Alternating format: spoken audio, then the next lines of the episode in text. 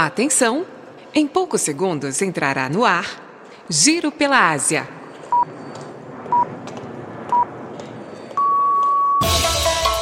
Agora, no ar, Giro pela Ásia.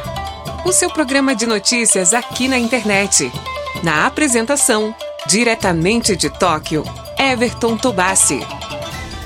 Neste domingo, 2 de outubro, 76.670 pessoas são esperadas nas sessões eleitorais espalhadas por oito cidades do Japão para o primeiro turno da eleição presidencial. Os eleitores estão divididos nas jurisdições dos consulados do Brasil em Tóquio, em Nagoya, na província de Aichi, e em Hamamatsu, na província de Shizuoka. Eu sou Everton Tobassi e trago aqui um guia completo para quem vai votar. E na sequência eu faço o tradicional resumo de notícias desta última semana de setembro. Este episódio tem o apoio de Cantinho das Artes Japão, lugar certo para quem procura por canecas personalizadas no Japão, e Happy Okinawa Rent a Car. Alugar um carro em Okinawa nunca foi tão fácil e barato.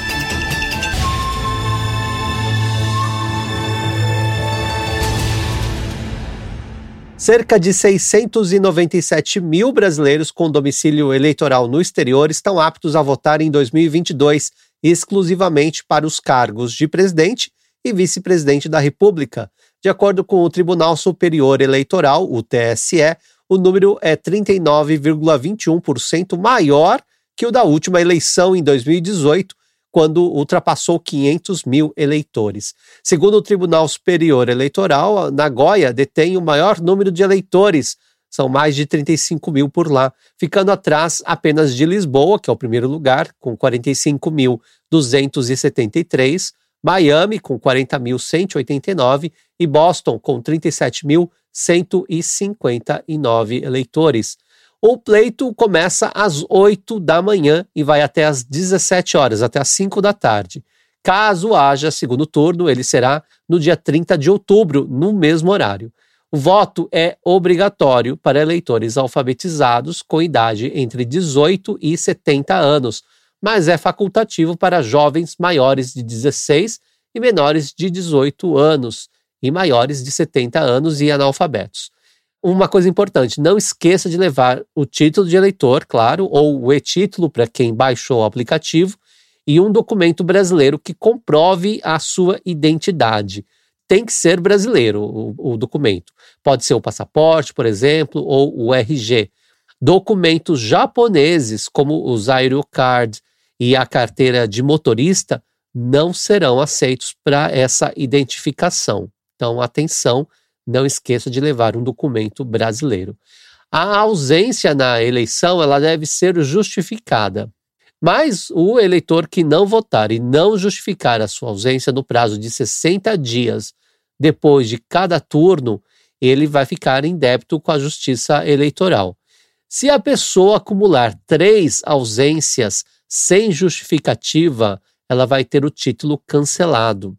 E aí começa uma dor de cabeça, porque uma das consequências disso é a impossibilidade da obtenção da certidão de quitação eleitoral, que é um documento obrigatório para se obter o passaporte brasileiro. Então, para quem mora no exterior, é muito importante estar em dia com a justiça eleitoral. É, além disso, a pessoa não vai poder participar de concursos públicos no Brasil ou de processos seletivos no exterior além de não poder tomar posse em cargos públicos, matricular-se em universidades públicas e nem assinar contratos de trabalho. O eleitor que estiver fora do seu domicílio eleitoral no dia da eleição ou que não compareça aí ao pleito por outro motivo, ele deverá então, em 60 dias após cada turno, justificar a sua ausência pelo e-título ou pelo sistema Justifica, que está disponível lá nos portais do Tribunal Superior Eleitoral, do TSE, e dos tribunais regionais eleitorais. É bem fácil e bem simples. E olha outra coisa importante, celulares e outros aparelhos eletrônicos, eles deverão ser entregues aos mesários antes dos eleitores irem para a cabine de votação. Não é permitido levá-los até a urna, não pode tirar foto, não pode gravar vídeos dentro das sessões eleitorais. O presidente do Tribunal Superior Eleitoral, o ministro Alexandre de Moraes, fez uma reunião essa semana e junto com a presidente do Supremo Tribunal Federal, a ministra Rosa Weber, e o presidente do Congresso Nacional, Rodrigo Pacheco, eles condenaram a violência por motivação política e disseram estar confiantes aí que a Justiça Eleitoral garantirá uma eleição segura. É, o Alexandre disse o seguinte: a Justiça Eleitoral garantirá que o exercício da democracia se dê de forma segura e confiável. Para que haja a verdadeira democracia, é necessário que haja plena segurança no exercício do direito do voto. E a Rosa Weber disse que a democracia pressupõe diálogo, tolerância e convivência pacífica com os adversários, que na verdade não são inimigos, né? E aí ela disse que é preciso um trabalho diário de construção da democracia, com respeito às normas pré-estabelecidas. E ela, a frase dela abre aspas: a democracia exige observância das regras do jogo. Nela não se faculta a vontade da maioria, cuja legitimidade não se contesta. Suprimir ou abafar a opinião dos grupos minoritários, muito menos tolheres os direitos assegurados constitucionalmente. É uma fala um pouco mais complicada, mas é, ela quer dizer que a gente tem que seguir as regras do jogo. Democracia é isso, né? Todo mundo tem o direito de dar a sua opinião, mas o que a maioria decidir está decidido, né? Bom, o Pacheco, por sua vez, ele disse que cabem às forças de segurança, nesse momento singular, garantir que as eleições ocorram de forma ordeira. É, essa preocupação é mais no Brasil. Eu acho que no exterior vai ocorrer tudo tranquilamente. Bom, no Brasil, né, mais de 156 milhões de eleitores, segundo dados aí do TSE, vão participar aí das eleições amanhã e escolherão nomes que vão ocupar os cargos de presidente da República, governador, senador e deputado federal, estadual e distrital. Bom, aqui no exterior, para quem vive no exterior, é, como eu disse anteriormente, é só para presidente e vice-presidente. Bom, e sobre as eleições, é isso. É, pessoas não esquecerem, então, de levar o documento de identidade brasileiro, isso é o mais importante, e de procurar, antes de, de, de se dirigir né, ao, à sessão eleitoral, eh, verificar qual é a sua sessão e verificar os endereços, porque esse ano, diferente de 2018, né, eles estão em locais diferentes. Tóquio, por exemplo, e Nagoya também tem locais diferentes. Então, é, não esqueça de confirmar aí o local de, de votação. Então, para quem não sabe, é, na jurisdição de Tóquio existem dois locais de votação. Em Tóquio, que é no Belle Sale Takada no Baba, é, que fica em Tóquio-to, Shinjuku-ku, Okubo 3-8-2, Sumitomo Fudosan Shinjuku Garden Tower, B2, primeiro andar. É, o local fica a 5 minutos uh, da saída Toyama Leste da estação Takada no Baba, das linhas JR Yamanote, da Seibu Shinjuku ou do metrô Tozai. O outro local de votação é em Oizumi, na província de Guma, lá no Bunkamura. O endereço é Gumaken, Oura, Gun, Oizumi Mate, Asahi 5-24-1. Para chegar até lá, as estações né, mais próximas é, são Higashi Koizumi, Koizumi Mate e Nishi Koizumi, da linha Tobo Koizumi. Mas eu imagino que a maioria vá de carro. É, já na jurisdição de Nagoya, são vários locais de votação. Em Nagoya, na cidade de Nagoya, né, capital da província de Aichi, vai ser no Port Mass Nagoya, no pavilhão de exposições número 2. O endereço de lá é Aichi-ken, Nagoya-shi, Minatoku, Kinjofuto 2-2. O local fica a 5 minutos a pé da estação Kinjofuto, da linha Aonami. O local tem um grande estacionamento, que é compartilhado com a Legoland, é, mas eles recomendam que os eleitores utilizem o trem para evitar congestionamento. Para quem vem de longe é um pouco mais complicado, né? Já é, outro local de votação é em Hiroshima, na capital da província de Hiroshima, lá no Hiroshima City International House, Ryugakusei Kaikan. O endereço é Hiroshima-ken, Hiroshima-shi, Minami-ku, Nishikojin-machi 1-1, no segundo andar. E o local ele fica bem pertinho da saída sul da estação JR de Hiroshima. Já em Suzuka, na província de Mie, o local de votação é a Escola Alegria de Saber, a EAS, Unidade Suzuka. O endereço de lá é Mieken Suzuka-shi, é, Douhaku 5-23-29. Para chegar até lá, de transporte público, 18 minutos de caminhada a partir da estação Hiratacho, da linha Suzuka. E se for de ônibus, são cerca de 13 minutos de viagem a partir da estação. É, já na, na cidade de Takaoka, na província de Toyama, o local de votação é a empresa Yukawa Jinzai Service, KK. O endereço é Toyama Ken, Takaoka Shi, Himeno 47-3. E para chegar até lá são oito minutos é, caminhando a partir da estação Nakashin Minato, da linha Manyo. E, por fim, na, na província de Aichi, na cidade de Toyohashi, o local de votação é o espaço da prefeitura de Toyohashi. O endereço de lá é Aichi-ken, Toyohashi-shi, Imahashi-cho, Ichibanchi. E para chegar até lá, ele fica bem perto, praticamente é uma quadra da estação Shiakushomai, da linha do bonde de Toyohashi. Já na jurisdição de Hamamatsu, o local de votação é a cidade de Hamamatsu, que fica na província de Shizuoka. Esse ano será na Fundação Internacional de Hamamatsu, na Haisi. O endereço de lá é Shizuoka Ken Hamamatsu-shi Nakaku Hayauma Cho 2-1. O prédio ele é conhecido também como Create Hamamatsu e ele fica a 600 metros ali do consulado brasileiro e bem perto do lado, né, praticamente, da estação Enshu Bioin, da linha Enshu. Para quem sair da, da estação de Hamamatsu, dá para ir a pé, não é longe, dá uns 10, 15 minutos de caminhada, em linha reta. Essas foram as informações relacionadas à votação desse domingo, dia 2 de outubro, primeiro turno das eleições presidenciais para quem está do exterior. Então, se você tem dúvidas ainda, é, entre nos sites dos consulados ou no site do Tribunal Superior Eleitoral e é, tire todas as dúvidas antes de seguir para os locais de votação. Ok? Boa votação amanhã e vamos exercer a nossa cidadania. Você está ouvindo Giro pela Ásia com Everton Tobassi. E na próxima semana, o primeiro-ministro Fumio Kishida deve anunciar um pacote de estímulo econômico de quase 7 bilhões de dólares. O dinheiro será gasto ao longo de cinco anos em várias áreas, mas o foco principal será investir em programas de treinamento e qualificação para que as pessoas possam encontrar empregos em áreas que estão com falta de mão de obra. Assim, espera-se que a média salarial também aumente. De acordo com uma reportagem da NHK, o anúncio deverá ser feito durante o discurso do, do Fumio Kishida no primeiro dia da sessão extraordinária do parlamento japonês. Ele pretende explicar as novas medidas abrangentes que serão compiladas em outubro.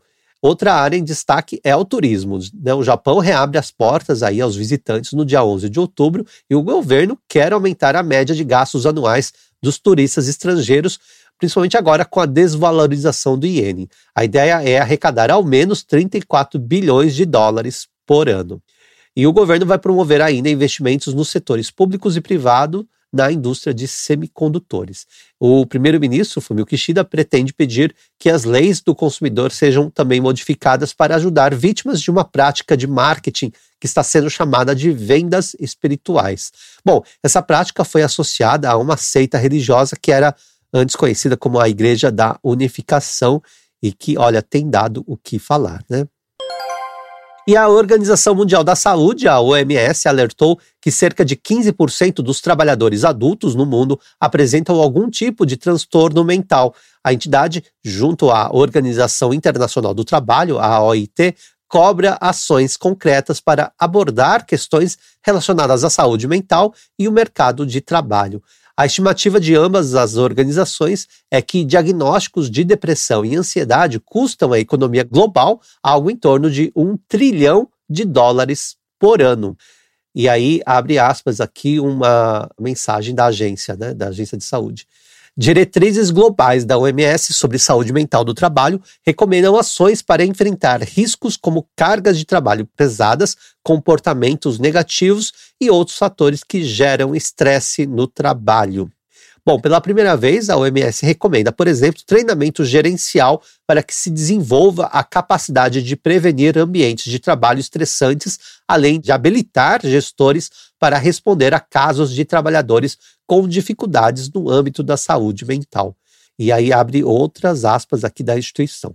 O bullying e a violência psicológica, também conhecida como mobbing, são as principais queixas de assédio em local de trabalho com impacto negativo na saúde mental. Entretanto, discutir ou dar visibilidade à saúde mental permanece um tabu em ambientes de trabalho de todo o mundo. Bom, a gente sabe que isso acontece bastante aqui no Japão, então muito importante aí essa bandeira que a OMS está levantando esse ano no combate aos problemas mentais ligados ao trabalho. A Coreia do Norte lançou dois mísseis balísticos de curto alcance na quinta-feira, pelo segundo dia consecutivo. Então ela, ela tinha soltado já um foguete na quarta e depois de novo na quinta. O ato ele pode ser aí uma demonstração de protesto contra a vice-presidente norte-americana Kamala Harris, que criticou fortemente o governo norte-coreano durante a sua visita à Coreia do Sul. Fontes sul-coreanas disseram que a Coreia do Norte havia disparado dois mísseis balísticos a partir dos arredores de Suncheon, na província de Pyongyang, no sul do país, na noite de quinta-feira. Eles disseram que os mísseis viajaram aproximadamente 350 quilômetros, atingindo uma altitude de cerca de 50 quilômetros e uma velocidade máxima de Mach 5, medida que equivale a cinco vezes a velocidade do som. O Japão, os Estados Unidos e a Coreia do Sul estão realizando exercícios militares conjuntos no Mar do Japão nessa semana. As autoridades permanecem vigilantes aí para possíveis novas provocações por parte de Pyongyang. E a Kamala Harris também condenou as ações, entre aspas, né, perturbadoras da China em discurso aí a marinheiros americanos baseados no Japão, dias depois que o governo prometeu que as forças dos Estados Unidos ajudariam a defender Taiwan caso a ilha fosse atacada. E aí a Kamala disse o seguinte: a China está minando elementos-chave da ordem internacional baseada em regras. A Kamala disse isso durante uma visita à maior instalação da Marinha dos Estados Unidos no mundo, que fica em Yokosuka, na província de Kanagawa. E ela disse também o seguinte: a China flexionou seu poderio militar e econômico para coagir e intimidar seus vizinhos e testemunhamos comportamentos perturbadores no mar da China Oriental, e no Mar da China Meridional e, mais recentemente, provocações no Estreito de Taiwan. A Kamala Harris disse que as forças dos Estados Unidos continuariam a operar na região é, destemidas e sem medo.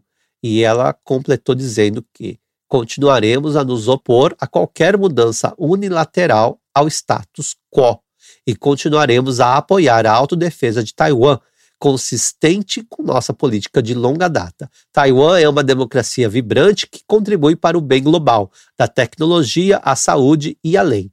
E os Estados Unidos continuarão a aprofundar os laços. E a polícia do Japão prendeu seis pessoas por suspeita de falsificação da carteira de estrangeiro, o Zairo Card. Integram aí o grupo um japonês e cinco chineses. Eles teriam imprimido exemplares falsos da carteira em uma casa lá no, na cidade de Asahi, na província de Chiba, aqui do ladinho de Tóquio. Policiais da capital japonesa e da província de Hyogo, que fica na região oeste do país, informaram que na, quando eles fizeram a busca ali no local, eles encontraram mais de 200 carteiras de estrangeiro falsas, além de computadores e impressoras que provavelmente eram utilizados aí na falsificação. Nesses computadores apreendidos foram encontrados registros de cerca de 20 mil pedidos recebidos desde agosto do ano passado. Os investigadores dizem que um mandante lá na China teria recebido pedidos de compradores e aí então instruiu esse grupo a imprimir as carteiras. A polícia trabalha também com a possibilidade de que esse grupo opere uh, outros centros de falsificação em outras partes aí do Japão. Bom, e agora a última notícia é, desse, de hoje, né, desse podcast.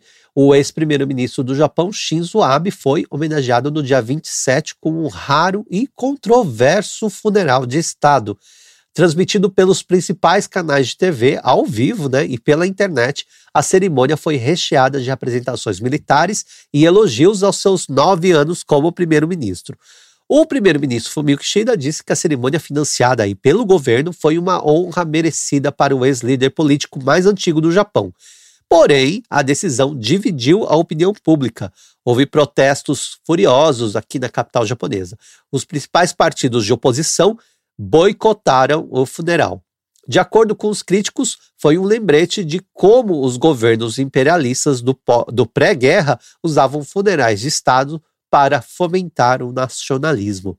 Bom, de acordo com uma reportagem da agência de notícias AP, o governo sustenta que a cerimônia não pretendia forçar ninguém a homenagear Abe, mas a decisão antidemocrática de dar a ele a rara honra com laços imperiais, o custo e as controvérsias aí sobre os laços dele e do partido do poder com a ultraconservadora Igreja da Unificação alimentaram ah, essas discussões sobre o evento, né? Mesmo assim, a cerimônia contou com a presença de autoridades importantes. Então, veio aí a, a vice-presidente dos Estados Unidos, Kamala Harris, o príncipe herdeiro Akishino e outros, outros líderes mundiais. No discurso de 12 minutos, Kishida elogiou Abe como se ele fosse um aspirante a político, o, no caso Kishida, né? E disse que o, o Abe tinha uma visão clara aí para o crescimento econômico do pós-guerra e do desenvolvimento do Japão e do mundo.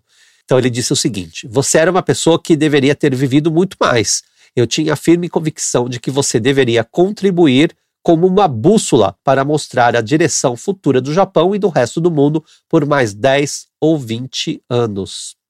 O Abe foi cremado em julho, após um funeral privado em um templo aqui da capital, é, dias depois dele ser assassinado enquanto fazia lá um discurso de campanha em uma rua em Nara, que fica no oeste do Japão, bem perto de Osaka foi uma comoção nacional, até porque o crime, ele foi assassinado com tiro, que é bem raro de acontecer aqui no Japão. Eu acho que isso ainda vai render pano para manga, essa, essa história do funeral. Vamos acompanhar. Bom, este foi o Giro pela Ásia. Se você gostou desse programa, por favor, ajude a divulgar. Então, não se esqueça de curtir, aliás, compartilhar. É, de repente, você pode enviar aí para os seus grupos de WhatsApp e isso me ajuda bastante. Então, muito obrigado e te vejo na semana que vem. Tchau!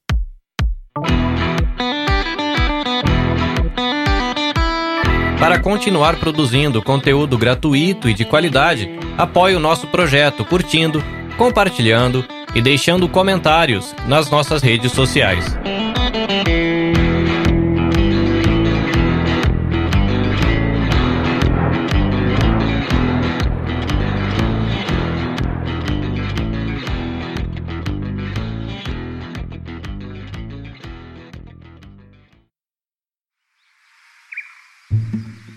Este episódio foi editado pela Nabecast.